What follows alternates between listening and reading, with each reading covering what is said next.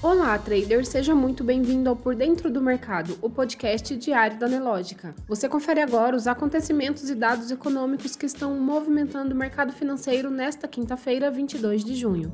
O Ibovespa, principal índice da Bolsa Brasileira, opera em queda na sessão de hoje, com investidores interpretando o comunicado do Copom, que na data de ontem manteve a taxa Selic inalterada em 13,75% pela sétima vez consecutiva. Às 15 horas e 22 minutos, o índice operava em queda de 1,77%, aos 118.300 pontos. No mercado americano, o índice Dow Jones corrige 0,07%, já o S&P 500 sobe 0,16% e Nasdaq está em alta de 0,63%. O dólar comercial no mesmo horário registrava alta de 0,13%, cotado a R$ 4,77. O Bitcoin opera em alta de 0,23%, negociado a 30.061 dólares. O destaque de hoje vem dos dados da arrecadação federal, que foi recorde para abril e maio. A Receita Federal anunciou nesta quinta-feira que a arrecadação do governo federal teve acréscimo real de 0,31% em abril em relação ao mesmo mês do ano passado, para 203,89 bilhões de reais. Além disso, a arrecadação das receitas federais atingiu 176,81 bilhões de reais em maio, um aumento real de 2,89% na comparação anual. Com isso, no acumulado de 2023, a arrecadação chega a 962,49 bilhões de reais, representando um acréscimo pelo IPCA de 1,02%.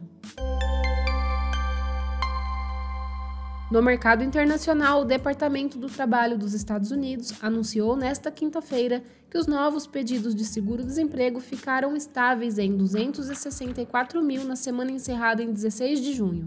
O número ficou levemente acima das expectativas do mercado, que esperavam 260 mil solicitações.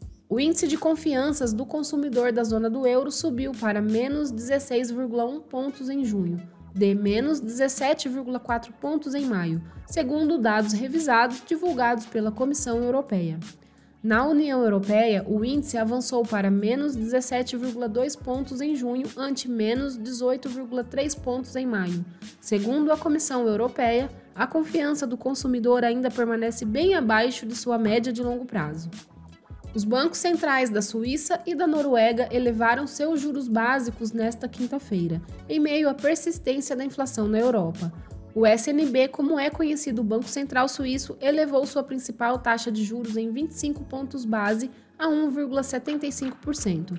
Já a autoridade monetária norueguesa aumentou seu juro de forma mais agressiva, em 50 pontos base a 3,75%.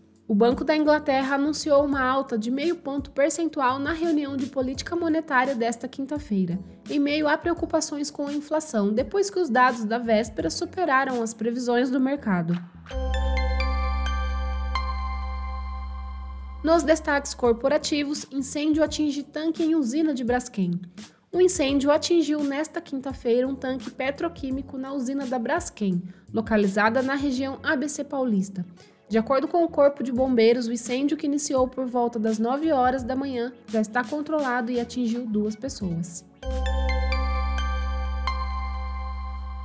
No mercado financeiro, o Ibovespa opera em queda de 1,76%, aos 118.300 pontos.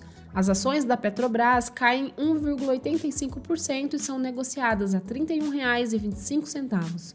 As ações da mineradora Vale estão em queda de 0,67%, cotadas a R$ 66,41.